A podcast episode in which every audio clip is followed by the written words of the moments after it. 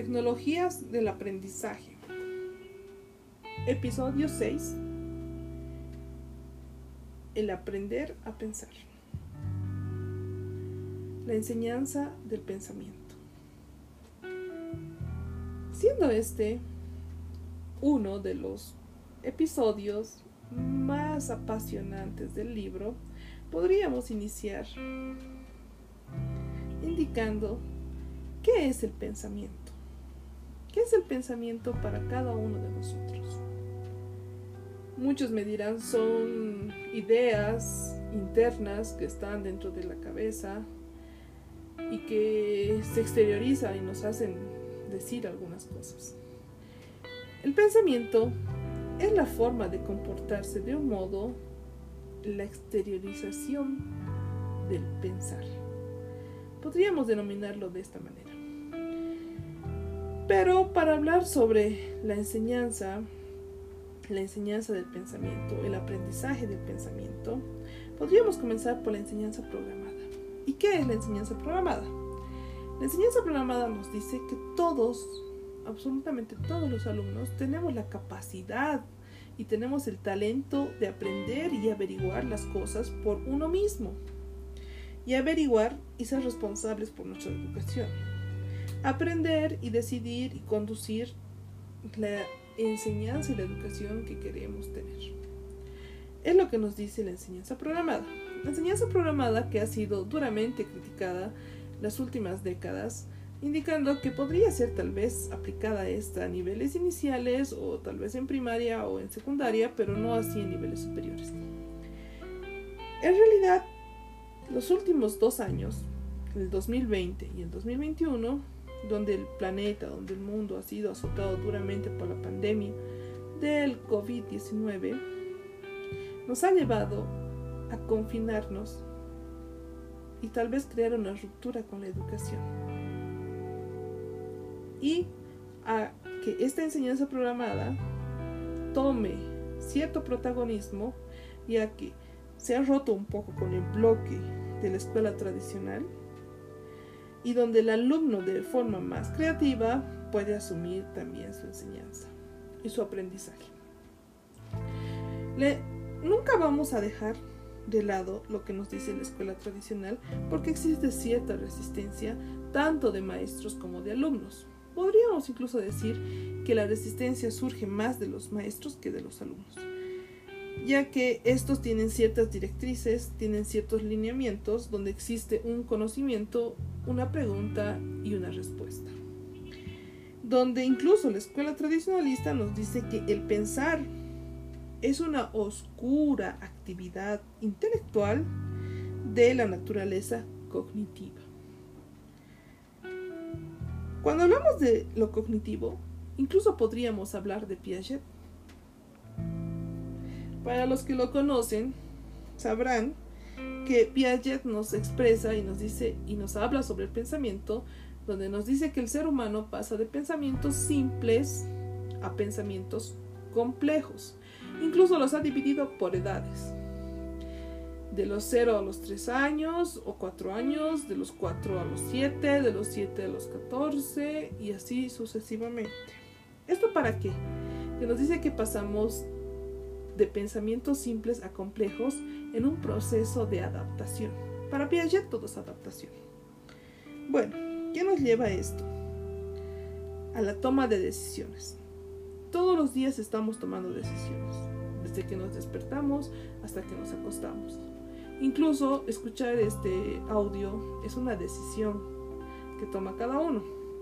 Pero ¿qué nos dicen sobre el, enseñar a pensar? Que esta enseñanza, este aprendizaje del pensamiento, tiene que ser un pensamiento de aprendizaje y de observación del pensamiento o de los actos que vayamos a cometer y luego juzgarlos de lo propio, sacar unas conclusiones y consecuencias, tanto buenas como malas. Por lo general, nosotros estamos acostumbrados a solamente ver de manera impulsiva las consecuencias buenas o lo que nos va a satisfacer a cada uno como individuo personal. En fin, les pongo un ejemplo. Muchos de nosotros hemos sido criados con los televisores y pertenecemos a esa generación, incluso ahora es más propenso porque existe más tecnología que hace 20 años. Entonces, por lo general siempre estamos viendo propaganda de productos. Nos dicen, este es un producto, es un energizante, es muy bueno, le va a ayudar a usted a que no tenga sueño, pueda trabajar toda la noche o que no se sienta cansado, le ayuda a adelgazar, tiene un sabor delicioso a manzana o a cualquier otra fruta tropical que se nos ocurra y es realmente un precio accesible al bolsillo y nos pone un sinfín de beneficios hacia nuestro cuerpo. Pero nunca nos vamos a escuchar decir las consecuencias malas que podría traernos este tipo de producto, como por ejemplo el uso prolongado o la toma de este producto prolongado puede producir cáncer o tiene la posibilidad de generar cáncer el más del 50%. Entonces es una decisión, pero si tomaríamos una buena decisión tendríamos que tener estos dos lineamientos, las consecuencias y las conclusiones de lo bueno y de lo malo. Entonces podríamos tener buenas o malas decisiones. Nos dicen que desde pequeños tendríamos que empezar con la toma de decisiones, desde los niños, desde los más pequeños. En nuestro sistema tendría que ser desde los niños de etapa inicial, de pre-kinder, donde ellos mismos tendrían que tomar la decisión de lo que van a hacer.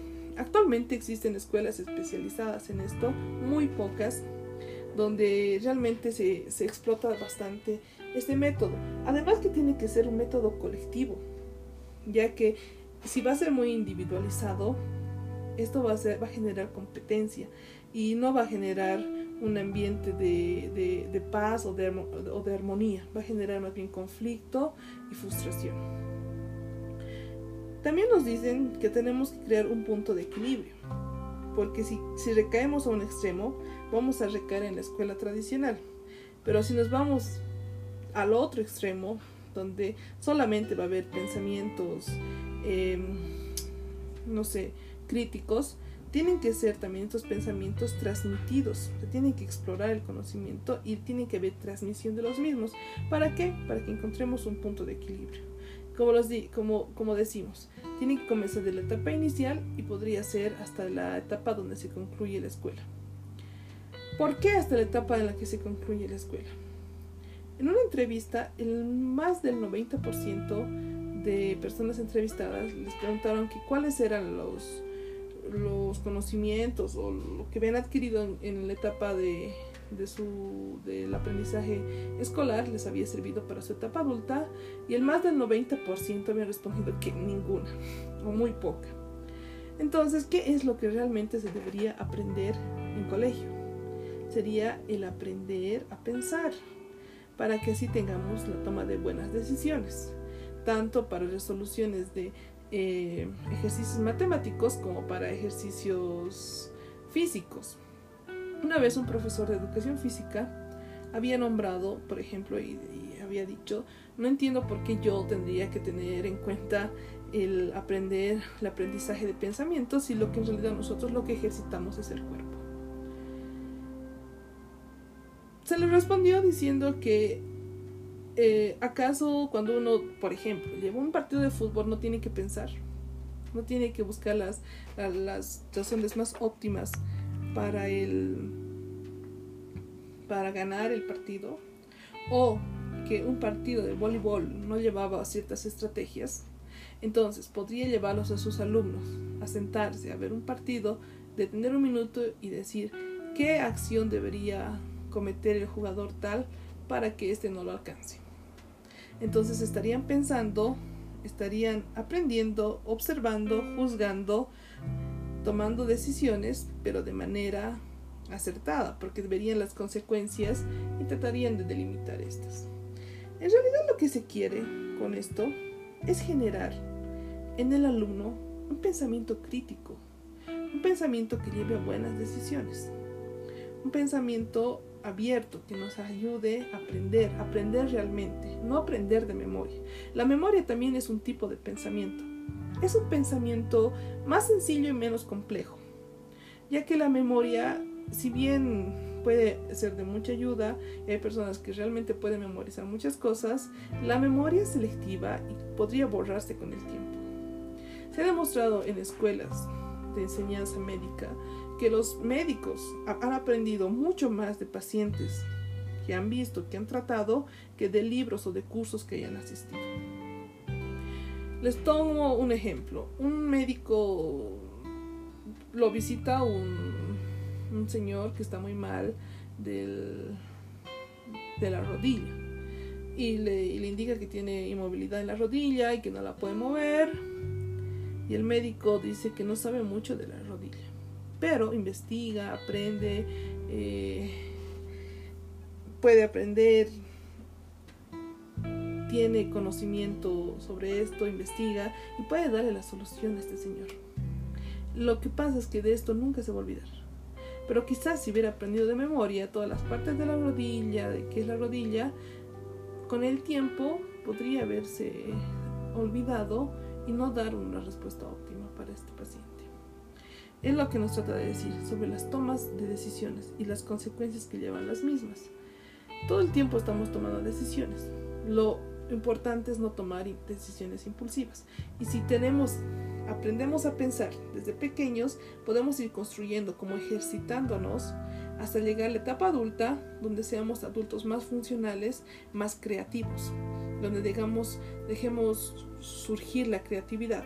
Se dice que los niños en etapa inicial son mucho más creativos que los niños en primaria o los adolescentes o los jóvenes en secundaria. Esta es por la razón por la cual hay un bloque, hay un lineamiento, hay una pregunta y hay una sola respuesta. Entonces, mediante la frustración tenemos miedo al fracaso y vamos ocultando ese ser creativo que tenemos. Los que rompen con estos lineamientos logran sin duda hacer cosas muchísimo más grandes. El gran ejemplo que tenemos es Jobs que tenía un ordenador y un celular y decide fusionarlo y romper todos los lineamientos donde nos decían que no podíamos tener un ordenador dentro de un celular. ¿Por qué? Porque prácticamente era imposible y que era saturado y un sinfín de, de cosas que lo, que, que lo prohibían. Sin embargo, este señor no recae sobre los lineamientos y parece que era una persona demasiado creativa y demasiada conductivista, o sea, conducía demasiado bien, perdón por el término, conducía demasiado bien este tema de su creatividad y logra desarrollar por primera vez el smartphone. Es lo que nos lleva a tener un pensamiento libre, un pensamiento crítico, que es lo que queremos lograr con los jóvenes, con los adolescentes y obviamente con los niños, porque los niños son los que van a desarrollar este tipo de pensamientos para terminar de pulirlos ya en una etapa adulta.